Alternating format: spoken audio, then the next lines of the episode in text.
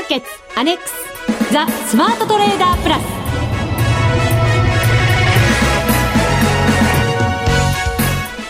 全国のリスナーの皆さんこんにちは。内田まさです。この時間はザ・スマートトレーダープラスをお送りしていきます。まずは福福コンビご紹介いたしましょう。国際テクニカルアナリスト福永博之さん。こんにちは。よろしくお願いします。そしてマネックス証券の福島正さんです。はいこんにちは。よろしくお願いします。よろしくお願いいたします。お願いします。桜満開ですよ。ね。ねえ。ー、このスタジオというかこのビルのそばもですね、ええ。えー、六本木のところになりますけどもうこれは有名なね、うん、桜満開のところありましてそこ撮ってきました。ねはい春の香りを嗅ぎつつねマーケットは一体どうなってしまうんだろうと今日は相場を見ながら思いましたけど、はい、ね、日経平均が5日線ちょっと下回って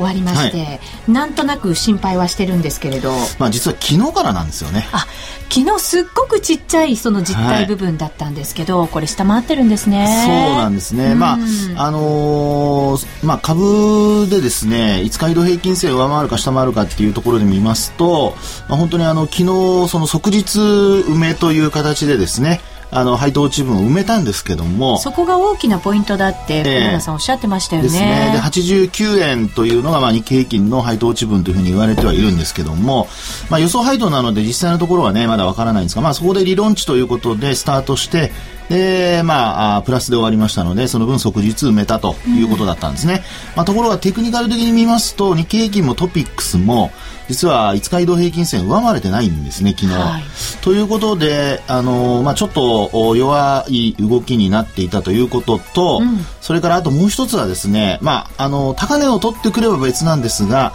実はあのパラボリックっていうそのトレンド転換を教えてくれるテクニカル分析があるんですが、はい、これで見ると実は先週あごめんなさい今週頭からですかね、うん、あの今週月曜日か火曜日かちょっと後で確認しますけども、まあ、その辺りから実はあの日経平均それから先物それからトピックス、うん、全部引転してまして。そね、それでまあ昨日私5日移動平均線がどうかなっていうところでちょっとまああのいろいろしっかり見てたんですけども、えー、まあ、上回れなかったというところなんですね。はい。少し調整も必要なんでしょうか、ね、まあ、短期になるかあるいはちょっと深くなるのかっていうのはまあ今後だとは思うんですけども、えー、まあ、為替市場もねちょっとあの外部環境にちょっと不透明感特にユーロですかねえー、にこう太めが出てきてそれに引きずられる形でドル円もこうちょっと円高に触れてますからあの、まあ、来週のイベントですよね。あの4月に入ってからのやはり日銀の金融政策決定会合、はい、まあ、この辺りがこうどういうふうにこう結果出るのか。あるいは結果とともにその反応がね一番あのポイントになると思いますので、えー、今週末、まあ、明日それからあその辺のねえー、状況ちょっと注意しておきたいですね。ただまあ明日は期末なのでひょっとするとドレッシング買いとかが入るかもしれませんから。そういう期待は毎回あるんですけどね。どうなんでしょうね、ね、でもこのところ月末確かずっと高いと思いますのでプラスになっていることが多いと思いますから、まあ、そういう意味ではまあ明日もまあなんとか期待したいところでありますね。ただ海外が弱いとねまたっていうふうに引きずられちゃうので、まあ、そのあたりはやっぱりちょっとこうバランスあるいは海外の状況、はい、全部ちょっと見て、えー、トレードされる方はあ確認してからトレードに臨みたいところですよね、はい、はい、海外といえば福島さんキプロスの銀行今日から再開なんですよね。そうですね。ね一体なんかどんなふうに、ね、皆さんが動くのかちょっと気になるところでありますけれど。わからないですねね資金の規制は、ね、つけるみたいですけれどもね、ちょっとドキドキの。そうですね。ね。まあ、あのキプロスの中でももちろんですけどやはり他にねちょっとあの広がっちゃうのが危険なので、はい、まあキプロスで他のところに波及しなければ問題ないとは思うんですがそこをちょっとやっぱりみんな様子見というか見極めたいんでしょうね多分ね。そうですね。お金の流れって本当にこうそういうことがすぐに波及してしまう部分でもありますよね。そうですよね。もうみんなそれぞれもう日々ねそれやり取りして生活してますからね、はい、それがやっぱり滞ってしまうとやはり何かしらの影響が出てきてしまうので、うん、まあ、一番やっぱ困るのはあの他に波及しなくてもあのキプロスの中で例えば銀行になんかね変なトラブルが起こるとかね、はい、そういうことはちょっと心配されますけどね。そうですね、はい、はい、重要な時期ではありますので今日はマーケットの話たっぷり伺っていきたいと思います、はい、それでは番組進めていきましょうこの番組を盛り上げていただくのはリスナーの皆様です。プラスになるトレーダーになるために必要なテクニック、心構えなどを今日も身につけましょう。最後まで番組にお付き合いください。この番組はマネックス証券の提供でお送りします。スマートトレーダー計画、よーいドンザ・スマートトレーダー計画用意ドン。このコーナーでは直近の株式市場についてお話を伺いましょう。えー、まず、えー、トピックスですが今日マイナス9.69ポイント、1036.78ポイントで大引けを迎えています。えー、そして日経平均株価も安くなりまして、えー、157円83銭安、12,335円96銭でした。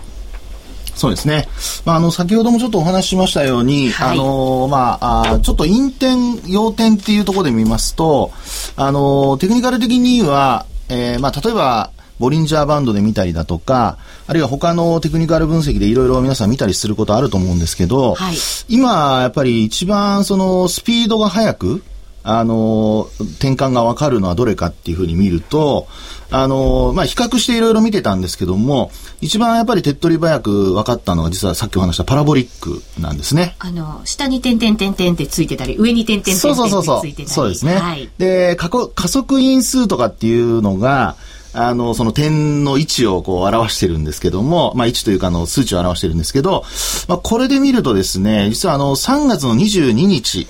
1万2338円っていう安いつけたとこありましたよね。はい。で、そこをつけたところで、実はもう引転してるんですよ。本当だ。はい。で、なお、だから、はい、引転してから5日間経ってるんですね。そうなんですね。うん、ですから、まあ、先週末ですよね、これね。はい、ですので、先週末の金曜日に大きく下落したところから、実はその、月曜日にこう、高値取れればよかったんですけども、そこが、こう、高値更新できずにですね、うん、で、さらに、まあ、昨日ちょっと5日線上回れなかったということから、まあ、今日、ひょっとするとそういうね、あと外部環境のその悪化というか、ちょっと後退要因がありましたので、まあ、その辺でちょっと売り物が出たのかなと。それから、あと今日の終値を、まあ、先ほどちょっと伝えていただいたかと思うんですが、これ今お話したように3月の、その今さっきお話しした、えー、22日の安値切っちゃってるんですよね。はい。338円で、今日の終値が12,335円。ですから、まあ、ちょっとですね、あの、トレンド的には、今お話したようにパラボリックとかっていうそのトレンド転換の指標が一つ下向きになっているのと、それからあと安値切っちゃってますからね。なのでちょっとそれで、まあ明日月末期末なので、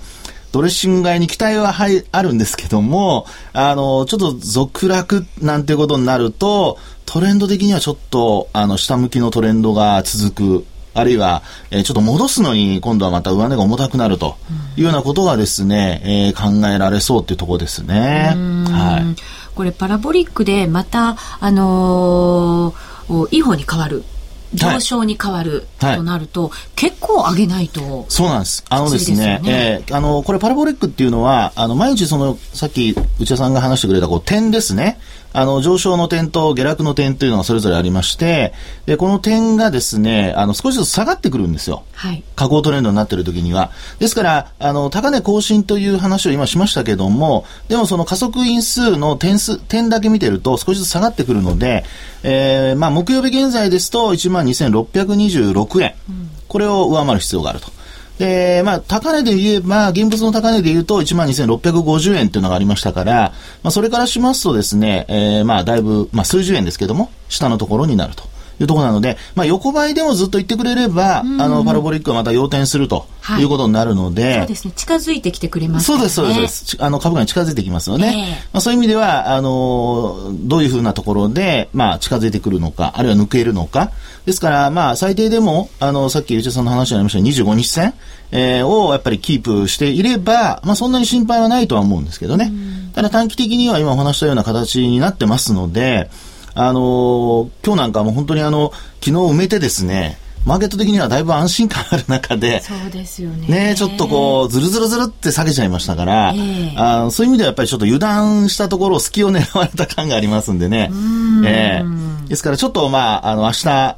あるいは来週も、あの、注意はしておいた方がいいかなというふうに思いますね。キプロスの件もなかなかすっきりしない中、はい。イタリアももう選挙から1か月以上経つのに、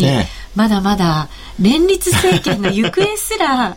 からない状況ですよね。ね困ったもんですね、本当ね。まあね、やっぱりあの、人間の欲というのかなというのがよくわかりませんけども、あの、わがままと言ってもいいのかもしれませんが、まあそういったところは結局混乱を招いてるって形になっているので、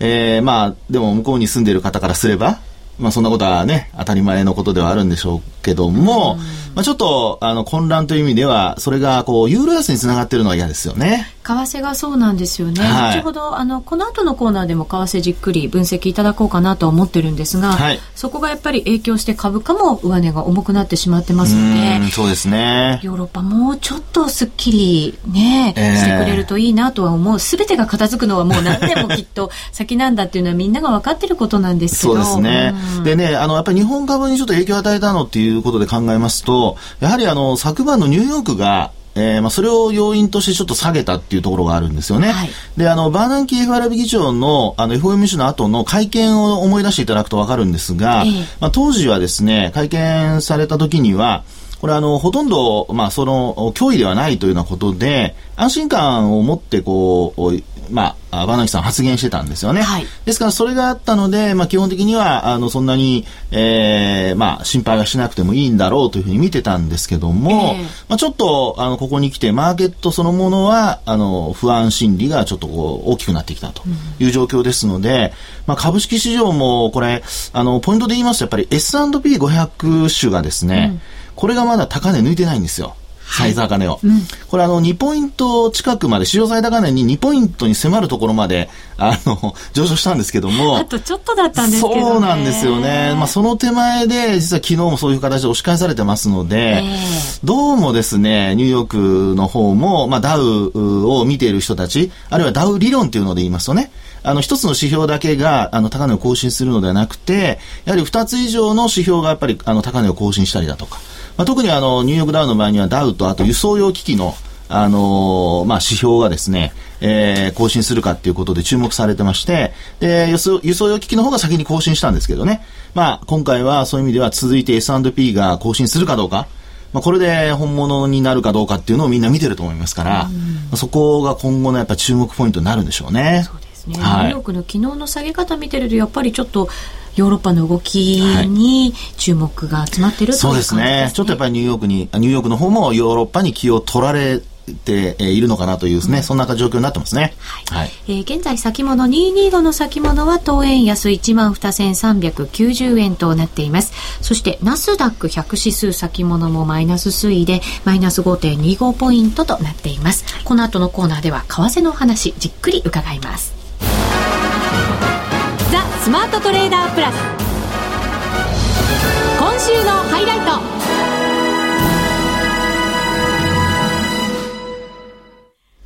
ザ・スマートトレーダープラス今週のハイライトです。えー、今日は為替のお話、ここから伺っていこうと思います。えー、現在ドル円が94円17銭から18銭あたり、そしてユーロ円が120円45銭から46銭。今日の安かったところからは少し戻し補調ではあったんですけどね、やっぱり上値が重い感じ。そして、えー、ユーロドルですね、1.2788から89あたりということになっています。為替、ユーロがやっぱりちょっと福島さん重いですよね。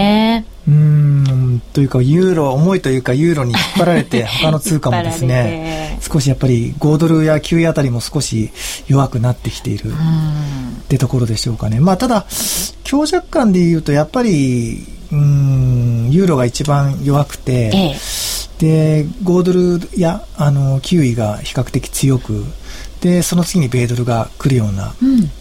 ところですかね、まあ、米ドルと、まあ、円ですかね。まあ、だけど、やっぱりユーロに引っ張られちゃってますよね。で、注目しているのが、そのユーロ円のちょうど75日移動平均線っていうのが、はい、あのー、あって、ええ、で、ちょうど今、75日移動平均線に、まあ、タッチしているところ。なので、まあ、一度これはいつですかね、えっ、ー、と、アベノミクス相場始まる前にそうですね、うん、11月の半ばぐらいですかね。ね。えー、75日移動平均線にタッチしたぐらいの時があったんですけども、それからもうずっと、はい、あのー、25日移動平均線も上回るようなこう上昇トレンドをずっと続いていたんですけど、えーまあ、ついに75日と平均線まで来てしまったっていう状況なので、これが一つこう一つ指標として注目しないといけないのかなというふうに思ってます。そうですね。先ほどのその、えー、タッチしたところ、うん、11月の13日にタッチして、うん、そこからぐーんと上がってきて、えーと、イタリアの選挙の時ですよね。この時も大きく下げたんですけど全然まだ移動平均線までは、うん、はい。あの距離があったんですよね。今回再びタッチしてしまったと。うんなんとなく嫌な形に見えますよね。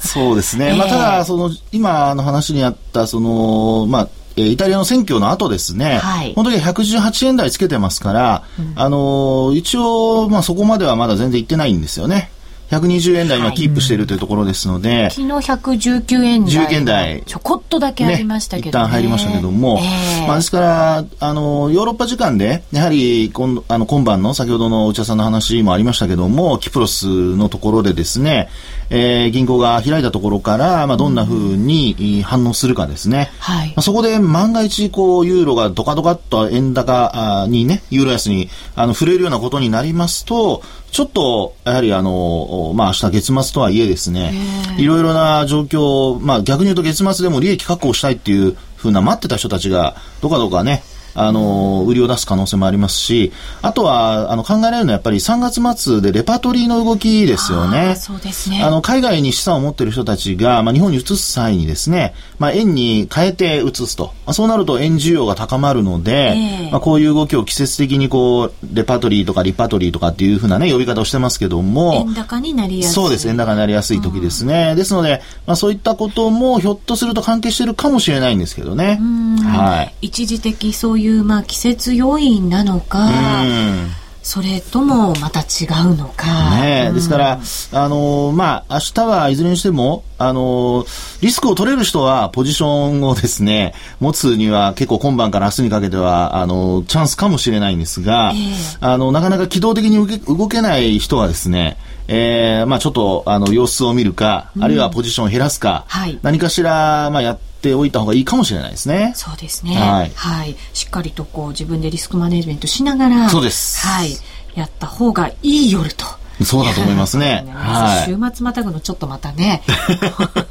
怖そうな気もしますけどね。また今晩、そのキプロスの様子見ながら、はい、あの戦略練っても遅くはないのかもしれませんね。そうですね。えー、まあですので、あの、まあ、なんなんでしょうかね、思い込みとか、あるいは、その、えー、こうなるだろうっていうのは決め打ちで逆ポジション取らないようにだけ、えー、あの、してほしいなと思いますね。そうですね。はい。そして来週、日銀の金融政策決定会合が行われることになるわけですよね。まあ、はい、臨時はなかったですね。ですね。明日やるってことはないですよね。急にね、ないですよね。はい、そうすると、まあ、日程通り行われてということになって、うん、内容はかなりのものが報道はされてます。そうですね。だからそれをさらに上回るものが出てこない限り、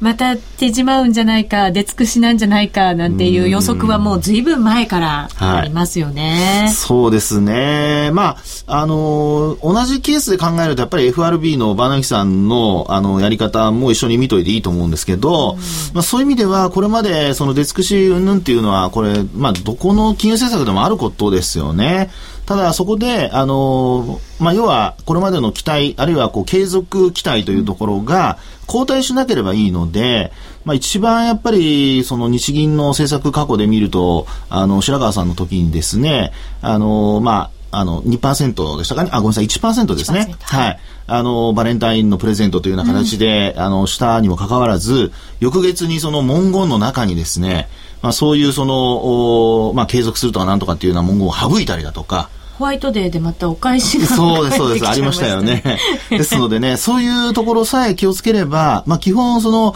えー、まあドル、あるいはアメリカの景気に対する期待はまだ強いですからね。はい、まあ一時的なものにせよ、それが、あの、まあ円高に触れたとしても、えー、もう一回その、さらにこう円高になるかどうかっていうのは、うん、やはりあの、日銀の姿勢さえ変わらなければ、うん、基本やっぱり期待はつながると思いますので、まあそのあたりがやはり、あの、しっかりと打ち出せるかどうかっていうところが、うんまあ、まだ1回目ですからね。やっぱり一番重要かなとは思いますけどもね。そうですね。はい、売られる一方で、まあ、ドルの買いポジションが福島さんかなりこう積み上がってきていて、個人投資家の方ってどうですか？足元動き変わってきてますか？そうですね。あのー、やっぱり1月、2月、3月と、えー、米ドル円のあの値幅っていうのが、まあ、2月がやっぱり一番ボラティリティがあって、うんはい、3月少し落ち着いたんですけども特に昨日一昨日あたりっていうのが、うん、あのあまり値幅がなくてですねドル円のあの取引の比率もあのだいぶ落ちてしまっていると、まあ、ドル円の比率がやっぱり落ちると全体のボリュームもなくなってしまうのでやっぱりこの特にこの2日間ぐらいっていうのは取引がかなり減ってきてきていますね。ユーロの様子を見ながらまた日銀の動きを見ながら、うん、皆さんこうじっと待ってるっていうそんな状態もあるのかもしれませんね。ね。まあねいい方向に働いてくれればね、はい、あの急激に戻すってことも考えられるとは思うんですけども。まあ、どっちか、どっちかなっていう。わ、ね、かりませんもんね。ねはい、まあ、とりあえず動いた方についていくというような投資戦略になるとは思うんですが、はい、いい方に動いてくれと、はい、本当に心から願うばかりでございます。来週はね、うん、あの、日銀の金融決定会合だけじゃなくて、あの、ECB とか RBA とか、あと、アメリカの雇用統計とか、たくさん、目白押しなので。ああ、盛りだくさん。来週は楽しいトレードができるんじゃないかなって思ってますけど。福島さんがにやりと笑ったのは私は見逃しませんでした。私にとってはドキドキの一週間になりそうですけどね。ええー、はい。ポイントは福島さん。がその金利のあたりですかね、うん、福永さんはどのあたりになりますか？今手帳をじっと見て、えー、スケジュールを持って。そうですそうです。今好評発売中の 福永さんの手帳。はい、はい、まあそうですね。あの今福島さんがおっしゃったようにやはりあの雇用統計がね週末であの財政の学系の問題で実はあの強制歳出削減ありましたよね、はい、でその後にあのまああまり大きなニュースにはなってないんですけど地方のやっぱり空港だとかがね、あの、ちょっと閉鎖されてるという話がちらほら出てまして、あの、もちろんあの、運営、運用自体は、その、突然なくなると困るので、継続してやってる部分もあるんでしょうけども、なんかそういうところからちょっと失業率うんぬんって話になってくるとですね、あの、要するに、あの、新規の失業保険申請件数が増えるだとか、そういうのがちょっと増えてくると、あの、せっかくのアメリカの景気期待っていうのがね、ちょっとあの後退しちゃう可能性もあるので、やはりあの日々の来週特にその雇用統計含めてあの政府部門だとかねその辺のあのマイナス要因が出てないかどうかっていうのは雇用統計の中では特に注目する必要があるんじゃないかなと。いうふうに思いますね。そうですね。はい。いろいろ見なきゃいけない一週間になりそうで、ちょっと今からドキドキ苦しい感じになっていや、ですからね、本当にあの、心配性の方は、あまりポジション持たない方がいいと思いますよ。はい。それもまたね、はい、相場ですよね。そうですね。はい。はい、続いてはこのコーナーです。みんなで参加今週のミッション。えー、それではここからはマネックス証券からのお得な情報そして、えー、キャンペーンなど伺っていきましょう。はい、お願いいたします。来週はもういよいよ新年度。ああ、そうですね。4月だ。はい。早いです。もう3か月も経っちゃった。ね。もう株式市場では受け渡しベースは来月ですからね。本当そうですね。はい。もう新年度入ってますからね。はい。それでですね、なんと、あのー、4月の来月の1日なんですけども、はい、今までマネックス証券の FX といえば、あの我々がよくデモダービーやっていた FX プラスっていうのと、はい、あとはあの FX プラス店頭 FX とあとは取引所 FX っていう大衆 FX の話をよくしてきたんですけども、ええ、いよいよ、あのー、もともとマネックスグループの下にマネックス証券っていうのがあってもう一つマネックス FX っていうあの FX 専用の専業の会社があったんですけども、はい、まあ、その事業をそのままマネックス証券の方に吸収することになって、うん、えー、1日からマネックス証券のマネックス FX として実は提供していくことになります。はい。で、なんか変わるんですか？ええー、あのまあ僕はですね、まあ、今まであのマネックス証券の、まあ、もちろんあの社員なんでマネックス証券の商品としてマネックスあの FX プラスしかこうあの話できなかったんですけども今度はそのマネックス FX のサービスがマネックス証券の方に入るので、うん、マネックス FX の今度話をこれからはいろいろできるようになるので、となるとマネックスあのデモダービーもですね今度はこのマネックス FX の方のデモダービーでやりたいなっていうふうに考えてます。ツールとかも変わるんですか？えっとね、実はね、ツールとかっていうのはね、あのー、全く一緒なんですよね。ええ、ただ、マネックス FX の場合はですね、あのー講座が2つに分かれていて、ええ。えー、プレミアム講座っていうのとスタンダード講座っていうのがありましてで大きな違いはプレミアム講座は米ドル円のスプレッドが1銭なんですよ、うん、でスタンダード講座っていうのが2銭なんですよ。スプレッドの幅がはい、違うになっていますね、はい、で我々が今まで言っていた FX プラスっていうのが2銭なので、うん、だからイメージとしてはそのマネックス FX のスタンダードと我々が今まで言っていた FX プラスのあのサービスが同じようなレベルで、はい、そこにこうプレミアムのこう講座ができたという感じですね、うん、プレミアムになるためには何か資格が必要ですか？いやただですね あのちょっと新規に立てる場合に10万通貨以上っていううちょっとロットの縛りがあるので、はい、えー、そこがちょっと少し若干ハードル高いんですけどもあのやっぱりスプレッドが1銭なのであ特にこうアクティブにやられる方はあのプレミアム講座でやる方があの増えてきているので、うん、まああの4月以降はそのプレミアム講座の方を、はい、まあ、少しいろいろこう皆さんにあの紹介していきたいなというふうに考えてます。うん、ロット大きくやる方はより有利にね、はい、そうですよね、はい、トレードしていただけますもんね。はい、うん。プレミアムもあるということをじゃあまずは覚えていただいて。そうですね、はい、で自分のその、まあ、資金に合わせてやるというのもいいのかもしれませんね。そうですよね、まあ、チャンスの時にね大きくロットを動かしたいっていう人はそれこそね口座それ2つっていう形になるんですかね。えっ、ー、とね、えっ、ー、と、まあ、あの、どちらか選ぶような形になっています。っていうのと、あと、あの、通常、マネック証券で提供している今までの FX って、マネック証券に証券総合口座を開いてから、その後、えー、ウェブ上で FX の口座を開くっていう、あの、流れだったんですけども、はい、実はそのマネックス FX っていうのは、もう、証券総合口座とかいらなくて、うん、いきなりこう FX 口座を開くような形になるので、はい、えー、まあ、例えば今までマネックス証券で FX プラスやっていたお客様も、まあ、実はその FX、マネックス FX の口座を別途ちゃんと開かないといけないですし、うん、マネックス証券に口座なくても、マネックス FX でやりたいっていうお客様は、まあ、直接その FX やるために、うん、まあ、直接こう、こう、口座を開いてすぐにできるので、うん、あのー、大体2営業日ぐらいで口座開設してできるっていうふうに聞いてるので、はい、あの、本当 FX すぐやりたい方っていうのはマネックス FX の方がいいかなっていうふうに考えてます。そうですね。ちょっとこう動き出そうかなとしてる為替を見て、ね、じゃあ作ろうかなと 思ってもね、まだ間に合うかもしれませんよね。そうですね。ただね、あの資金、株、例えば日本株やっていて、投信やっていて、債券もやっていて、FX もやりたいって方はですね、いちいちこうマネックス FX の方にでトレードするには、一旦出金して銀行に戻してから、でまた入金しないといけないっていう作業が発生するので、まあこういろいろ株もうんあの FX もとかってこう両方やられる方はマネック証券の今までの従来の FX でやった方がいいので、まあ、その辺のやっぱりメリットデメリットっていうのがちょっと出てきますね、うん、なるほど、はい、4月1日から変わるということですからまた改めてね詳しく、はい、はい、教えていただけると選択肢が増えるというのはいいですよね、ね、本当そうですよね、はい、チャンスが増えるということになります、詳しくはマネックス証券のホームページしっかりと皆さんご覧ください、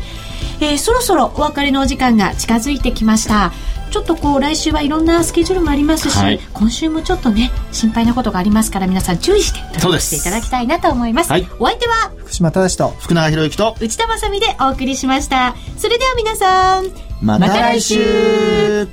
この番組はマネックス証券の提供でお送りしました。